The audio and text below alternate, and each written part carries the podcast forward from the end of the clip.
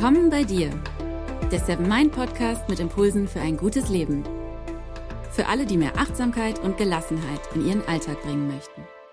Herzlich willkommen hier im Seven Mind Podcast. Mein Name ist René Träder und das ist der Impuls Nummer 6 für dich. Heute geht es darum, wie Achtsamkeit dabei hilft, besser zu kommunizieren und mit Konflikten umzugehen, egal ob privat oder beruflich.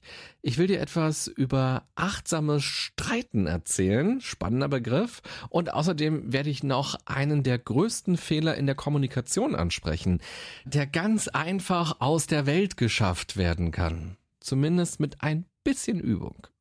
Falls du den Podcast jetzt gerade hörst, als er ganz frisch rausgekommen ist, dann befindest du dich in der Vorweihnachtszeit. Die kann toll sein, weil das Jahr langsam ausklingt, weil man die letzten Monate Revue passieren lässt, weil man Pläne fürs neue Jahr schmiedet, weil es lecker duftet nach süßen und deftigen Köstlichkeiten. Es kann aber auch eine sehr, sehr stressige Zeit sein. Die Tage werden immer kürzer, schon nachmittags ist es dunkel, der Jahresabschluss muss noch schnell gemacht werden, Steuerunterlagen müssen zusammengesucht werden, Inventuren, Bilanzen sind zu machen, Husten und Schnupfen sind plötzlich da, dann gibt's noch die Weihnachtsfeier im Job, mit Freunden will man sich noch treffen, noch über den Weihnachtsmarkt gehen, Geschenke müssen besorgt werden und dem einen oder anderen gruselt es dann schon vor den Feiertagen, wenn plötzlich die ganze Familie zusammensitzt, ganz verschiedene Erwartungen aufeinanderprallen und alte Geschichten zu neuen Konflikten führen können. Du siehst, auf ein und dieselbe Sache kann man ganz unterschiedlich schauen. Die Vorweihnachtszeit kann toll, aber auch stressig sein. Und in Wahrheit ist sie wahrscheinlich beides. Je nachdem, wo wir unsere Aufmerksamkeit drauflegen, wird sie uns nerven oder Freude bereiten. Und natürlich auch je nachdem, wozu wir Ja und Nein sagen. Wie wir also die Zeit gestalten. Und das gilt natürlich für alle Dinge unseres Lebens. Vielleicht bist du erst sehr viel später auf den Seven Mind Podcast gestoßen und hörst die Folge gerade im Hochsommer. Immer gilt aber, die Dinge sind nicht, sondern wir nehmen sie wahr. Wir bewerten sie. Und je nachdem, worauf wir unsere Aufmerksamkeit richten, wird es sich für uns dann auch anfühlen. Weder die Vorweihnachtszeit noch der Hochsommer oder unser Job oder unsere Beziehung oder unsere Nachbarn oder unsere Wohnsituation ist irgendwie. Wir haben bestimmte Urteile, bestimmte Wahrnehmungen, ein ganz subjektives Bild. Oftmals ist es eben auch der Abgleich zwischen unseren Erwartungen und dem, was wir wahrnehmen. Und das macht uns entweder gute oder schlechte Laune. Achtsamkeit kann uns dabei helfen, mehr wahrzunehmen, bewusster die Dinge wahrzunehmen, indem wir unsere Sinne schärfen, indem wir unsere Beobachtungsfähigkeit schulen, indem wir unsere Bedürfnisse klarer erkennen. Durch Achtsamkeit können wir ein holistischeres Bild bekommen, ein ganzheitliches Bild. Wir können aus einer Situation herauszoomen. Wir sind nicht gefangen in unseren Gefühlen, sondern verstehen besser, woher sie kommen, was sie uns sagen wollen. Und wir können dadurch auch besser handeln, rechtzeitiger handeln, früher Grenzen aufzeigen und erspüren besser, was wir eigentlich wollen und worauf wir uns einlassen wollen und können, was wir uns zumuten können. Das sind alles gute Voraussetzungen, um dann auch besser mit anderen umzugehen, besser zu kommunizieren, schlechte Kommunikation zu erkennen und sie zu durchbrechen, damit eben keine Streitigkeiten entstehen oder damit wir zumindest besser mit Konflikten umgehen können. Konflikte an sich sind ja aber erst einmal gar nichts Schlimmes. Das Wort Konflikt stammt aus dem Lateinischen und bedeutet so viel wie Zusammentreffen. Also zwei unterschiedliche Bedürfnisse treffen zusammen oder zwei unterschiedliche Erwartungen, Empfindungen, Emotionen, Wünsche, Hoffnungen und so weiter treffen aufeinander. Ganz simpel gesprochen, dem einen ist kalt, dem anderen ist warm. Das ist ein Konflikt. Fenster auf oder Fenster zu ist die Frage. Heizung an oder Heizung aus. Das ist ein Konflikt. Ob aus einem Konflikt ein Streit wird, also eine Auseinandersetzung, hat viel damit zu tun, wie die Beteiligten miteinander kommunizieren, miteinander umgehen. In meinen Kommunikationskursen oder auch im Coaching ist für mich immer ganz wichtig, eine Sache ganz deutlich zu machen, nämlich, dass unterschiedliche Wahrnehmungen völlig normal sind, dass sie absolut okay sind und dass man dem Gegenüber seine Wahrnehmung lassen muss. Genauso wie man ja auch will, dass einem die eigene Wahrnehmung nicht ausgeredet wird.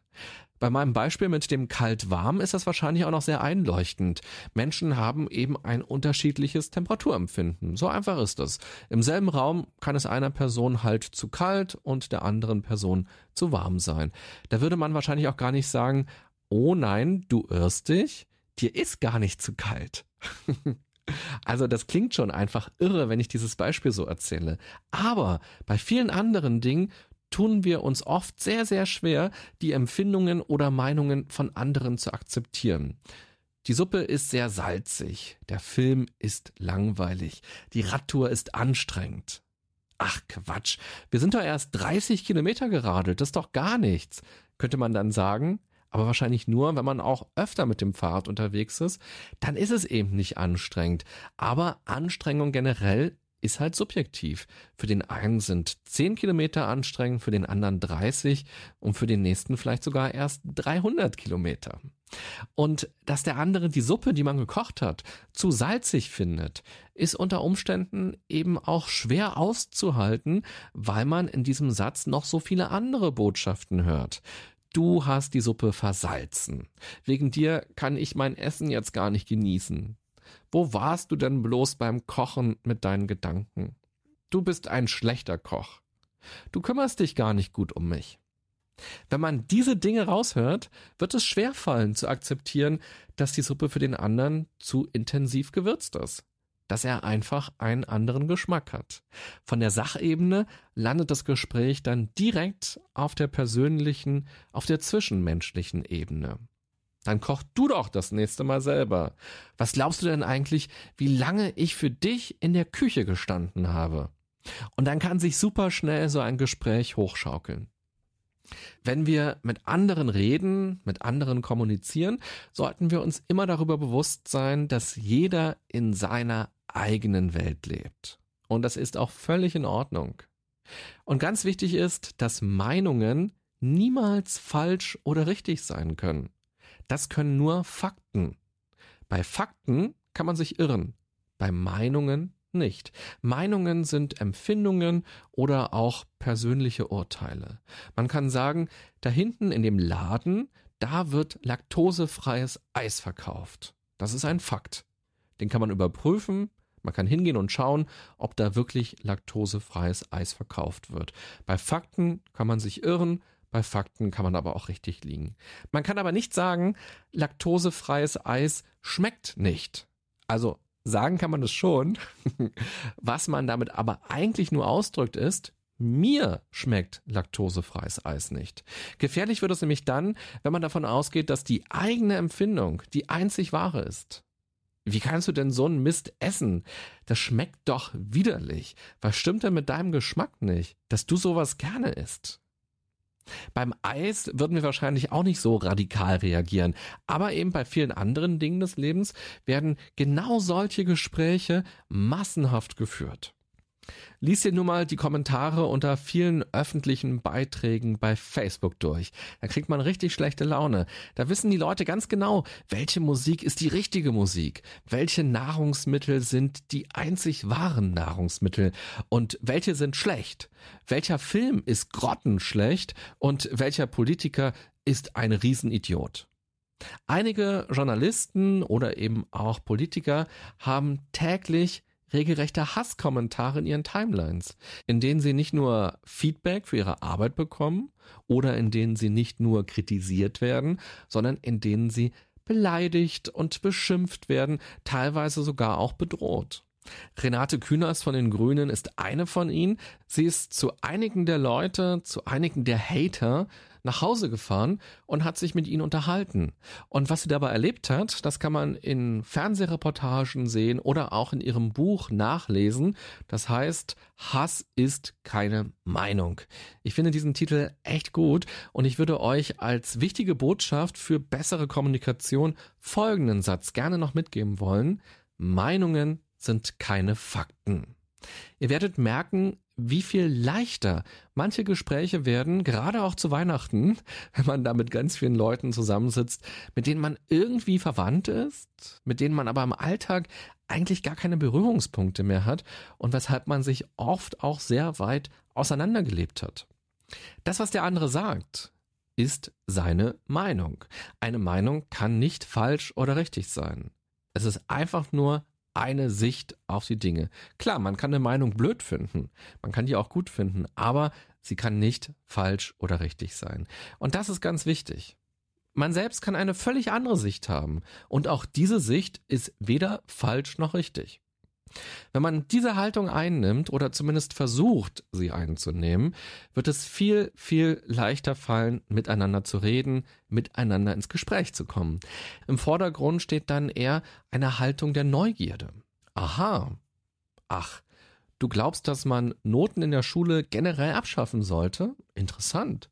Erzähl mal, wie kommst du denn da drauf? Oder auch, was glaubst du wäre dann besser? Würde man dann als Schüler überhaupt noch motiviert sein zu lernen? Kennst du eigentlich Länder, in denen es keine Noten gibt? Oder kennst du da ein Versuchsmodell? Kennst du vielleicht sogar eine Studie dazu? Und so weiter. Du siehst, statt dem anderen direkt die eigene Meinung um die Ohren zu hauen, statt ihm direkt zu sagen, ach du spinnst ja, geht es hier erst einmal darum zu verstehen. Also, was meint er denn genau? Wie kommt er denn darauf? Es geht also darum, sich auf ihn zuzubewegen und sich auf seine Gedankenwelt einzulassen. Und selbst wenn es nur eben für diesen Moment des Gesprächs ist. Es gibt diesen einen schönen Satz, der heißt, verstehen bedeutet nicht einverstanden zu sein. Also man kann es erst einmal zulassen, den anderen zu verstehen, die Sichtweise, die Perspektive vom anderen zu verstehen. Wenn man verstanden hat, warum er das sagt, heißt es noch lange nicht, dass seine Meinung jetzt auch meine Meinung werden muss. Ich kann immer noch meine Meinung behalten und mich immer noch abgrenzen. Am besten kannst du dir das vorstellen wie so ein Reporter oder ein Forscher. Wenn man diese Haltung im Gespräch einnimmt, wird es sehr viel leichter, Natürlich ist es nicht immer leicht und natürlich wird es einem auch nicht immer gelingen. Also dafür hat man ja auch eigene Emotionen, die dann vielleicht auch hochkochen oder auch eigene Themen, die einem besonders wichtig sind. Und vor allem, je stärker unser Gegenüber davon ausgeht, dass seine Meinung die einzig richtige ist, je regelrecht ein Fakt ist und die absolute Wahrheit ist, desto schwerer wird es uns fallen, diese Reporterrolle dann auch wirklich anzunehmen, weil wir ja mit jedem Satz den Eindruck vermittelt bekommen, dass unsere Meinung falsch ist. Und das stichelt treibt uns leicht dazu an, dann in die Verteidigung zu gehen. Mit Menschen dagegen, die gut kommunizieren können, wird es einem viel leichter fallen. Bei allen anderen kann man es aber eben als Herausforderung sehen, als Experiment. Das ist deine Meinung? Aha, erzähl doch mal, interessant. Und was wäre, wenn? Stell dir mal vor, dass, aha. Am Ende war es vielleicht ein Gespräch, das spannend war, vielleicht sogar für beide Seiten, ein Gespräch, in dem man etwas über den anderen verstanden hat. Vielleicht nimmt man sogar etwas daraus mit, weil man offen war, statt verschlossen und verbissen. Vielleicht verändert das Gespräch auch die eigene Meinung. Und wenn nicht, dann ist es aber auch völlig in Ordnung, weil niemand ist falsch oder richtig mit seiner Meinung, sondern man hat eben einfach nur eine andere Sichtweise auf etwas. Und neben diesen beiden Meinungen gibt es zu dieser einen Sache vermutlich noch 20 oder 200 oder 2000 andere Meinungen. Manchmal ist allerdings gar nicht so ganz klar, wo die Meinung eigentlich aufhört und wo plötzlich mit Fakten argumentiert wird. Durch die Flüchtlinge gibt es immer mehr Straftaten. Ist das eine Meinung oder ist das ein Fakt? Anstatt jetzt nur Beispiele mit Suppen und Filme und so ganz soften Dingen zu machen, dachte ich, ich bringe jetzt mal so ein paar harte Beispiele noch mit rein. Das sind ja auch reale Beispiele, die man bei Facebook sehen kann, die man in Talkshows sehen kann, die man aber vielleicht auch am Familientisch hört. Der Satz, durch die Flüchtlinge gibt es immer mehr Straftaten, ist ein Fakt, wenn er mit Zahlen belegt werden kann. Das bedeutet auch, dass er sich auf die Vergangenheit beziehen muss, auf die Zukunft gerichtet. Es ist eine Annahme, eine Prognose und damit am Ende auch wieder eine Meinung. Ob es sich so entwickelt oder nicht, ob es also ein Fakt wird oder nicht, wird man erst später sehen können. Wenn es keine Zahlen gibt, sondern nur hier und da so Zeitungsartikel, bei denen es um kriminelle Flüchtlinge zum Beispiel geht, dann ist es auch nur eine Einschätzung, ein Bauchgefühl und damit auch wieder eine Meinung. Weil diese Artikel keine absoluten Zahlen darstellen, sondern eher noch so eine Wahrnehmung verzerren können, wenn plötzlich über viele Sachen berichtet wird. Über viele Sachen wird aber eben auch nicht berichtet. Zeitungsartikel sind keine Statistiken, und damit eben auch keine Fakten in dem Sinne, sondern am Ende entsteht daraus ein Bauchgefühl.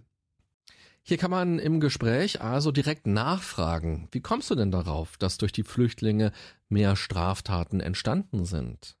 Streng genommen müsste man dann Statistiken miteinander vergleichen. Aber selbst das ist noch tricky. Das sehen wir auch in den ganzen Talkshows, in denen Politiker sitzen und sich die Zahlen gegenseitig um den Kopf hauen und in ganz verschiedene Richtungen interpretieren, beziehungsweise auch auf welche Zahlen sie denn eigentlich achten. Also auch eine Auswahl von bestimmten Zahlen ist ja auch wieder sehr subjektiv. Schnell kann man sich dann in solchen Diskussionen verfangen und manchmal ist es deshalb einfach auch schlau, sich auf bestimmte Themen erst gar nicht einzulassen, gerade zum Beispiel, wenn Weihnachten ist. Entweder sagt man das dann so direkt, dass man darüber jetzt gar nicht reden will, oder man verhält sich im Vorhinein schon proaktiv und spricht ganz andere Themen an. Auch das kann also eine gute Strategie sein. Und wenn man doch auf eine Diskussion sich eingelassen hat, dann lohnt es sich, sich selbst immer wieder bewusst zu machen, warum man sich eigentlich darauf eingelassen hat. Also was bezweckt man denn? Was motiviert einen denn eigentlich? Meinungsaustausch ist total in Ordnung. Dem anderen auch mal andere Infos und andere Sichtweisen anbieten ist völlig in Ordnung. Selbst vielleicht auch besser zu verstehen, wieso es zu einer bestimmten, vielleicht auch radikalen Meinung gekommen ist, ist auch super. Aber mit dem Ziel, in eine Diskussion zu gehen, dass der andere seine Sichtweise danach über Bord schmeißt und geläutert ist, dass er dann die richtige Meinung in Anführungsstrichen hat. Das ist sehr, sehr schwierig. Da wird man wahrscheinlich auch sehr enttäuscht werden und vermutlich wird darunter dann eben auch die Kommunikation leiden. Meinungen sind keine Fakten, lautet also die erste wichtige Botschaft zu diesem Thema, die ich gerne mitgeben will. Die zweite lautet, jeder darf denken und fühlen, was er will. Ich darf das und auch die anderen dürfen das. Die dritte Botschaft lautet, versuche neugierig zu sein und die Sichtweise von anderen eher zu verstehen, auch wenn das nicht immer leicht fällt. Wenn du mit dieser Haltung ins Gespräch gehst, gibt es direkt etwas weniger Zündstoff. Trotzdem kann es natürlich sein, dass der andere sich als Richter aufspielt und davon ausgeht, dass seine Sichtweise die einzig wahre ist. Deshalb Botschaft Nummer vier lautet, sieh solche schwierigen Gesprächspartner eher als Chance an, als Sparring-Partner, um deine kommunikativen Skills weiter zu trainieren. Versuche aber trotzdem bei deiner investigativen Haltung zu bleiben. Lass dich also nicht verleiten, auch zum Richter zu werden. Das führt nur dazu, dass beide Seiten taub werden. Wenn du aber weiter offen bleibst, dann nimmt der andere vielleicht sogar auch etwas von dir mit und wenn nicht, dann ist das eben auch in Ordnung. Deine Mission ist ja schließlich nicht, ihn umzustimmen.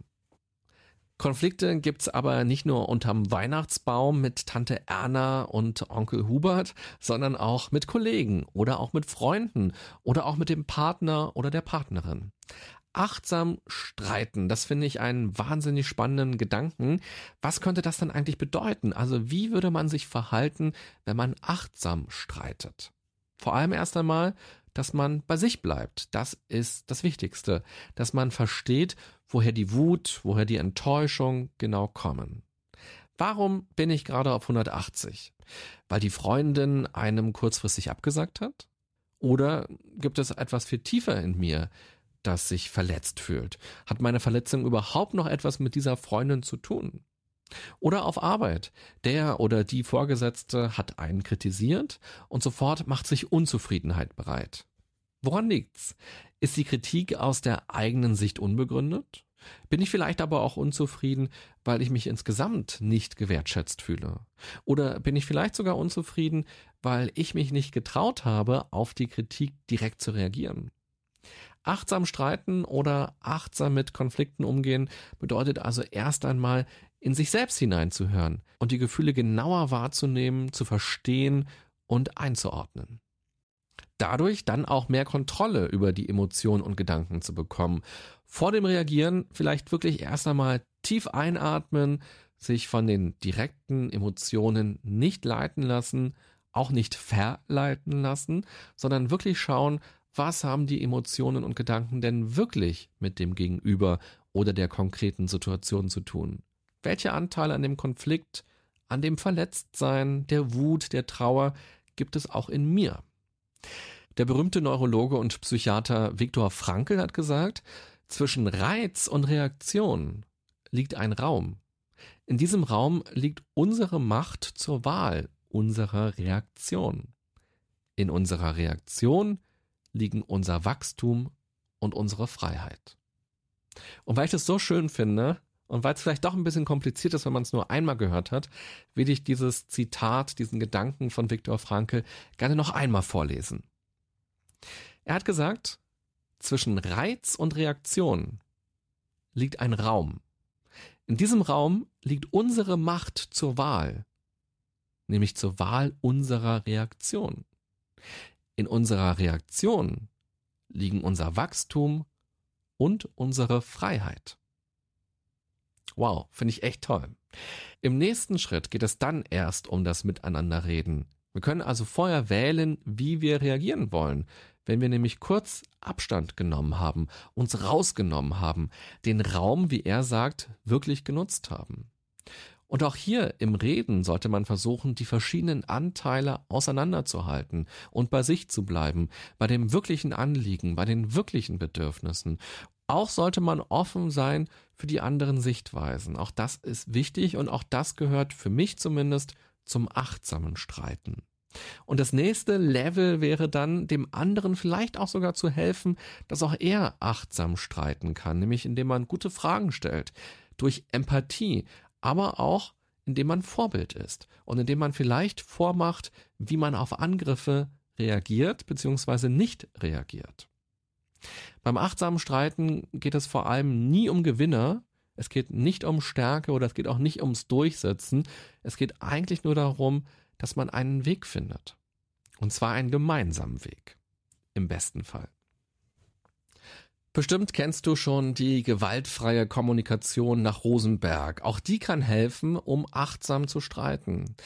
Vier Dinge sollte man beachten und weil manchmal dieses Modell sehr leicht wirkt, aber sich dann doch viele Fehler einschleichen können, will ich es nochmal ganz kurz erklären und vielleicht kannst du ja daraus auch nochmal ein paar Dinge mitnehmen, die für dich neu oder anders oder zumindest interessant sind und bei denen du jetzt denkst, ah ja, das will ich dann doch beim nächsten Mal umsetzen. Es geht also um vier Schritte. Und der erste ist, dass man Beobachtungen äußert, statt zu bewerten oder statt zu interpretieren. Also man würde dann zum Beispiel sagen, ich bemerke, dass du gerade nebenbei mit deinem Handy beschäftigt bist. Im zweiten Schritt geht es darum, dass man Gefühle anspricht, statt Schuldzuweisungen zu machen. Man würde hier also eher sagen, mich irritiert das, dass du mit dem Handy gerade beschäftigt bist und ich persönlich verliere dann ein bisschen die Lust, dir von meinem Tag zu erzählen. Drittens sollte man die Bedürfnisse erläutern, was man also braucht, statt so eine ganz starre Position einzunehmen. Normalerweise sagen Leute dann sehr schnell, du musst dich so verhalten. Stattdessen sollte man eher schauen, was möchte ich eigentlich? Was brauche ich eigentlich? Und dann könnte man sagen, es war ein wirklich stressiger Tag heute. Ich würde gerne wissen wollen, wie du die Situation beurteilst und was du mir raten könntest. Das ist mir wichtig. Und der vierte und letzte Schritt ist, dass man eine Bitte formuliert, statt Dinge zu fordern. Man würde hier also eher sowas sagen wie, deshalb würde ich dir gerne genau erzählen wollen, was passiert ist wir können das aber auch nachher machen, so dass du jetzt erst einmal das erledigst, was du machen musst, was dir jetzt wichtig ist. Diese vier Schritte helfen vor allem dabei, emotional belastende Situation schnell aufzulösen und zu einem Ziel zu kommen, ohne dass man sich gegenseitig verletzt. Und ganz wichtig dabei ist vor allem der erste Schritt, also die Beobachtungen zu äußern, statt zu bewerten oder statt zu interpretieren. Und wenn ich Workshops mit Teams mache oder mit Unternehmen mache, dann üben wir diese vier Schritte auch immer. Und ganz häufig erlebe ich aber, dass die Teilnehmer sagen, ah ja, ist ein super Modell, ist auch total einleuchtend und eigentlich müssen wir es jetzt auch gar nicht üben. Das kann man ja wirklich ganz super umsetzen. Aber gerade der erste Schritt, der ist oftmals alles andere als leicht und da rutscht man ganz automatisch super schnell dann doch in Bewertungen oder doch in Interpretationen rein, die einem selbst schon gar nicht mehr so auffallen. Jedem ist klar, dass man eher Ich-Botschaften senden soll. Und dann starten auch ganz viele in diesen Übungen mit diesem Satz, ich nehme wahr das oder ich bemerke das. Aber danach kommt dann ganz häufig keine Wahrnehmung, sondern eine Interpretation. Und dann sagen Leute nämlich ganz häufig sowas wie, ich nehme wahr, dass du abgelenkt bist. Ich nehme wahr, dass du wütend bist. Ich nehme wahr, dass dich unser Gespräch langweilt. Aber das sind alles Interpretationen. Dinge nehmen wir mit unseren Sinnen wahr. Wir können riechen, schmecken, sehen, hören und fühlen. Mit welchem Sinnesorgan nehmen wir Ablenkung wahr? Mit welchem Sinnesorgan nehmen wir Wut wahr? Mit welchem Sinnesorgan nehmen wir Langeweile wahr? Wir können sehen, dass jemand nebenbei ins Handy guckt, wenn wir mit ihm reden. Wir können hören, dass jemand immer lauter wird beim Reden. Wir können sehen, dass jemand gähnt, wenn wir mit ihm reden. Aber was das bedeutet, was dahinter steckt, das sind dann immer Interpretationen. Und bei der gewaltfreien Kommunikation geht es im ersten Schritt wirklich nur um die Dinge, die man beobachten kann. Man soll mitteilen, was man wahrnimmt. Und damit bekommt der andere ja vielleicht auch erst einmal gespiegelt, wieso wir eigentlich irritiert sind. Er selbst hat noch gar nicht bewusst wahrgenommen, dass er lauter geworden ist beim Reden oder dass er gegähnt hat. Wenn man direkt sagt, ich nehme wahr, dass du abgelenkt bist, unterstellt man ihm aber etwas. Wenn du das nächste Mal jemandem spiegeln willst, was los ist und einen Konflikt ansprechen willst, dann frag dich am besten immer, was kann man eigentlich mit den Sinnen wahrnehmen und was ist schon eine Interpretation? Und das ist ein ganz wichtiger Punkt, damit Konflikte nicht eskalieren. Aber vorhin habe ich auch schon mal gesagt, Konflikte sind nichts Schlimmes. Konflikte können sogar dabei helfen, dass man Beziehungen stärkt. Wenn man nämlich achtsam miteinander streitet, akzeptiert man, dass alle Bedürfnisse, alle Perspektiven wichtig sind und okay sind und dass es um das Miteinander und nicht das Gegeneinander geht. Vielleicht hast du ja Lust, diese Haltung demnächst mal stärker zu berücksichtigen, egal ob direkt zu Weihnachten mit Tante Erna oder auch im Freundeskreis, mit dem Partner, der Partnerin oder auch im Job. Wenn du die Themen Kommunikation und Konflikte noch weiter vertiefen willst, gibt's dafür auch super viele gute Bücher. Das Seven Mind Team stellt dir ein paar davon im aktuellen Blogartikel auf der Homepage vor.